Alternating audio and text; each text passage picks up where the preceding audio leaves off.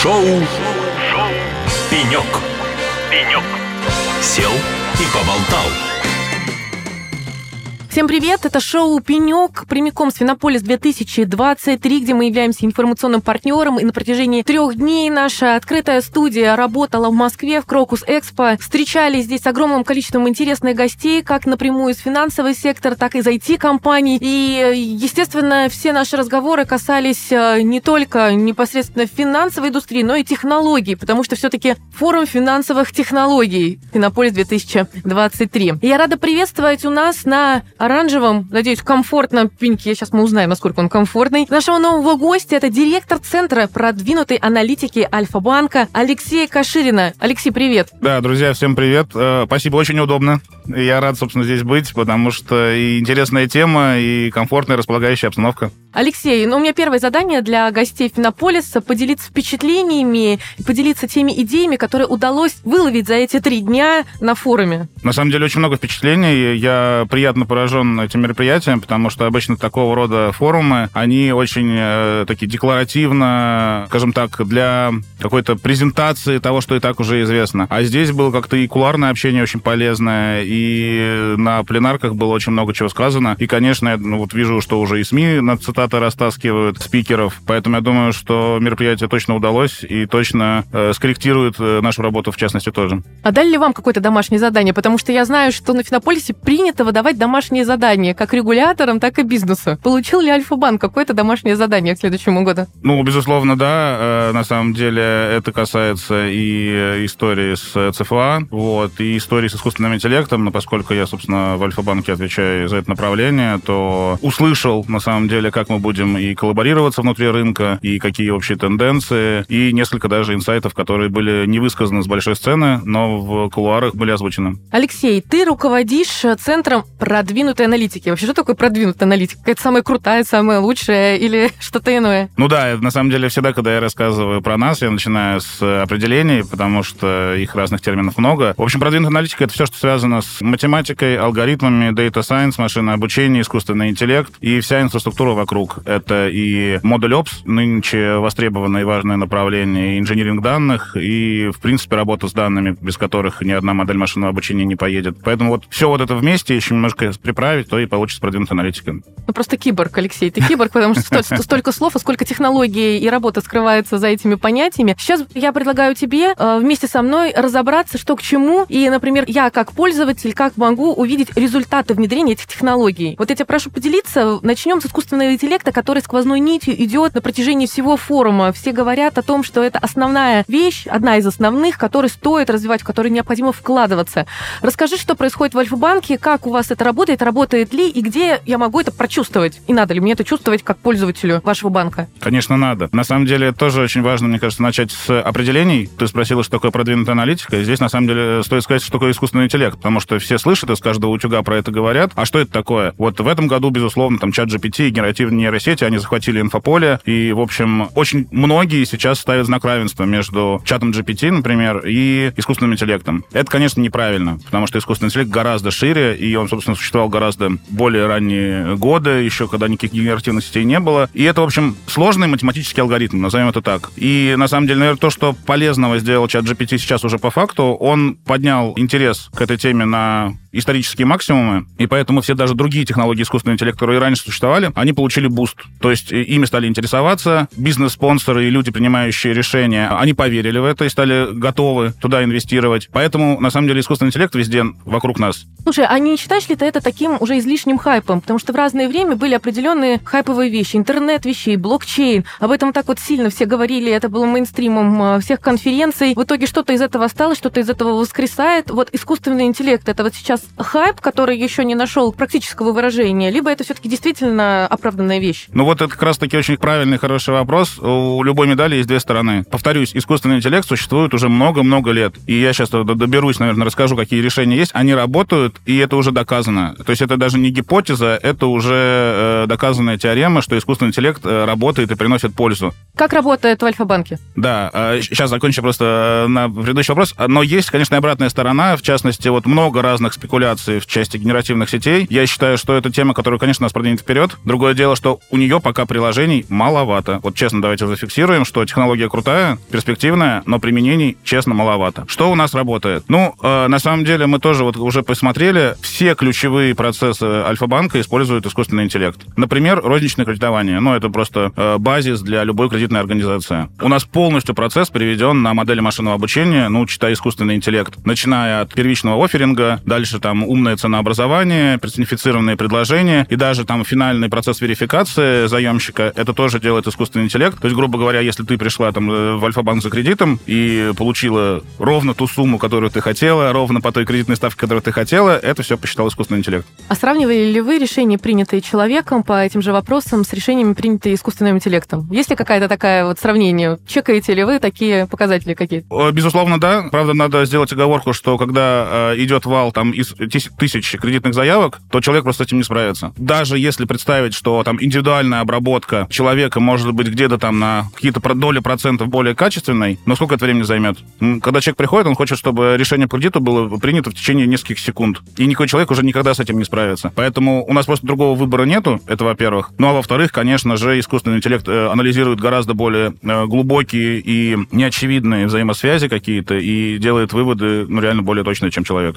Первое — это розничное кредитование. Еще? Да. Э, дальше, значит, все, что связано с склонностями клиентов. Ну, то есть есть такая Э, догма бизнеса, что если вы хотите быть успешным продавцом, чего бы то ни было, нужно не продавать, что вы хотите э, продать, а продавать то, что клиент хочет купить. И, соответственно, опять же, проанализировав профиль каждого индивидуального клиента, это и физики, и юрики, мы можем понять, а что ему предложить и на каких условиях. И вот это вообще персонификация, тоже об этом часто говорят, это тоже вызов для искусственного интеллекта. Но вот смотрите, у нас, например, в Альфа-банке, ну, примерно десятками измеряются количество продуктов, которые мы предлагаем. А вот, например, актив активная клиентская база 10 миллионов клиентов. Соответственно, если ты делаешь какое-то предложение вокруг продукта, то тебе нужно решить там 10 задач, например. А если ты делаешь решение вокруг клиента, то это 10 миллионов задач. То есть на 6 порядков сложнее. И тут уже без искусственного интеллекта никуда. Поэтому вот эта персонификация и индивидуальная работа с каждым из клиентов, исходя из его особенностей, это тоже то, что мы делаем с помощью искусственного интеллекта. Используете как-то искусственный интеллект внутри? Да, конечно, потому что вообще это такая интересная парадоксальная история. А, многие компании применяют разные продвинутые методы при работе с клиентами. И, собственно, почему это нужно, мы обсудили в первой части. Но почему-то многие забывают, что помимо клиентов в компании есть еще и сотрудники. И у больших компаний это могут быть десятки, а то там и сотни тысяч сотрудников. И, в общем-то, мы про них тоже знаем, даже, может быть, больше, чем про наших клиентов, так почему бы не использовать алгоритмы, которые эти данные используют и дадут то же самое. Там вот, э, мы хотим привлечь клиентов. У нас есть задача привлечения сотрудников. И, например, у нас в Альфа-банке массовый подбор уже делается с помощью модели машинного обучения. А как это выстроено? Выстроено. Сейчас лайфхак для тех, кто слушает и в поисках кадров, возможно, они что-то позаимствуют у вас. Ну, это, по сути дела, анализ резюме и некоторых других данных, которые у нас есть по соискателям. И тут как раз применяется очень модная нынче технология, как раз чат GPT ее очень популяризовал. Это NLP, Natural Language Processing, обработка естественного языка. То есть прочитать резюме, обратить внимание, ну, во-первых, там на некоторую фактуру, но и на некоторую стилистику. И дальше, по сути дела, вот мы отбираем те резюме, которые, с одной стороны, с наибольшей вероятностью заинтересуют нас как работодателя, но при этом э, и таких кандидатов, которых мы как работодатель заинтересуем. И в итоге вот на этом стыке получается э, пожениться и, э, в общем, принять на работу хорошего человека. Но скажи, а вот эти технологии, они работают только для определенного среза кандидатов или для всех? Ну, потому что есть понятные технические требования, когда ты ищешь разработчиков, а есть люди, управленцы, менеджеры, маркетинг, HR. Возможно ли применение к ним? Угу. такого инструмента, потому что зачастую некоторые вещи такие soft skills, которые не совсем очевидны в резюме. Конечно, да, но тут я бы сказал, что основное правило — это массовость. То есть любая модель искусственного интеллекта, она учится на данных. И это то ограничение, которое пока невозможно преодолеть. И, соответственно, если берется человек на какую-то одну единственную уникальную позицию, то никакая модель здесь, скорее всего, не поможет. А если эта позиция массовая, то модель может подобрать, и это могут быть и HR, это могут быть и дата-сайентисты, и маркетологи, и кто угодно еще. Угу. Алексей, э, поговорили про настоящее. Давай поговорим про будущее. Куда идет развитие технологий? Опять-таки, давай на вашем примере, на примере Альфа-банка. Что развиваете, что хотите сделать в ближайшее время? Угу. Ну, э, безусловно, есть классический машин ленинг, машинное обучение, которое, в общем, много кто уже освоил. Дальше следующий шаг — это deep learning, глубокое обучение, это нейросети. И вот мы уже тоже, ну, это, можно сказать, для нас некое настоящее, то есть мы в 22 году впервые зафиксировали, что нейросети стабильно бьют э, по качеству работы классический ML, и вот мы потихоньку начинаем это внедрять во все процессы. Э, дальше, безусловно, вот про NLP я сегодня уже сказал, это не нейролингвистическое программирование, как, которое было модно лет 20 назад, да, вот, это все-таки Natural Language Processing, обработка естественного языка, это все, что связано с работой с текстом. Причем текст может быть как самоцелью, а вот там изучить резюме, например, как я говорил, либо вот в чат-боте, это очень часто, собственно, это, наверное, ключевое применение технологии NLP, но также с помощью них можно извлекать полезную информацию. То есть э, мы привыкли там для работы с данными использовать табличную, структурированную информацию, но сейчас вот та самая честная data, мало того, что она big, то есть она большая, она еще и очень сложная. Это тексты, это речь, это картинки. Вот чтобы работать с текстом, нужна технология NLP. Дальше вот картинка. Безусловно, видеоаналитика, компьютер vision, то, что называется, это то, что сейчас активно применяется. Ну и, наверное, тоже последний такой очень важный тренд, куда мы точно идем, в общем, весь рынок идет, это автоматизация э, моделей машинного или глубокого обучения, то, что называется AutoML или AutoEDL. Это когда нейросеть сама создает модели искусственного интеллекта, и учитывая то, что у нас уже там сотни моделей крутятся в проме, без этой технологии нам дальше двигаться было бы просто невозможно.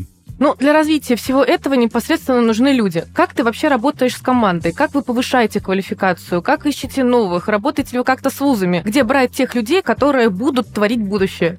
Вот это вопрос э, не в бровь, а в глаз, э, потому что, мне кажется, на Финополисе вот две самые э, часто повторяемые темы как раз это искусственный интеллект и кадры. Потому что появляются новые вызовы, плюс масштабируется то, что есть, и, конечно, специалистов не хватает. Мы очень плотно работаем с вузами, и вот на пленарной дискуссии наш CEO Владимир Хашинский озвучил программу поколения Альфа, где мы идем в регионы и будем взаимодействовать с несколькими сотнями вузов по теме искусственного интеллекта интеллекта и вообще там э, цифровых профессий. Что я про это думаю? Я огромный фанат нашего российского образования. Я искренне верю, что оно лучшее в мире, особенно вот с точки зрения технических, математических наук. Но оно недостаточно практикоориентированное, на мой взгляд. И вот я сам, как выпускник Мехмата МГУ, могу подтвердить, что прекрасное образование, очень им горжусь, очень его люблю, но практики не хватало, когда я учился. И мы считаем, что вот и Альфа-банк, и на самом деле другие участники рынка, они могут добавить эту практику, и получится а, а, очень классный симбиоз между лучшим фундаментальным образованием в мире и успешной практикой успешных компаний.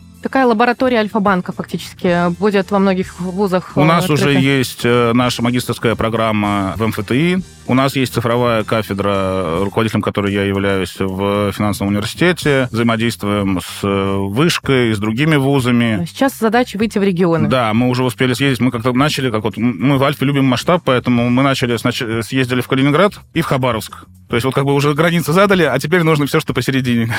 Это будущие кадры. А давай поговорим про твою текущую команду. Как вы повышаете квалификацию? Откуда вы берете информацию? Как учитесь? Как это все выстроено, чтобы быть э, на пике, э, на острие э, развития? Здесь, наверное, э, повезло в том, что представители нашей профессии, они фанатики. В хорошем смысле этого слова. То есть их не нужно заставлять учиться. Они сами постоянно учатся. Плюс еще наша профессия очень сильно молодеет. То есть у нас реально там примерно треть нашей команды — это люди моложе 25 лет. Они вот буквально только вот отучились, либо даже еще продолжают учиться и уже работают и дают отличные результаты. И у этих людей абсолютно неутомимая, просто неутолимая жажда знаний. Что, наверное, важно, что они не ограничиваются только, например, внутрироссийским опытом. Прекрасно прекрасно читают и научные, и разные практические статьи со всего мира. И я абсолютно убежден, что ни одна сколько-нибудь перспективная технология мимо нашей команды не проскочит. Кто-то про нее узнает, обязательно про нее расскажет, и люди это освоят.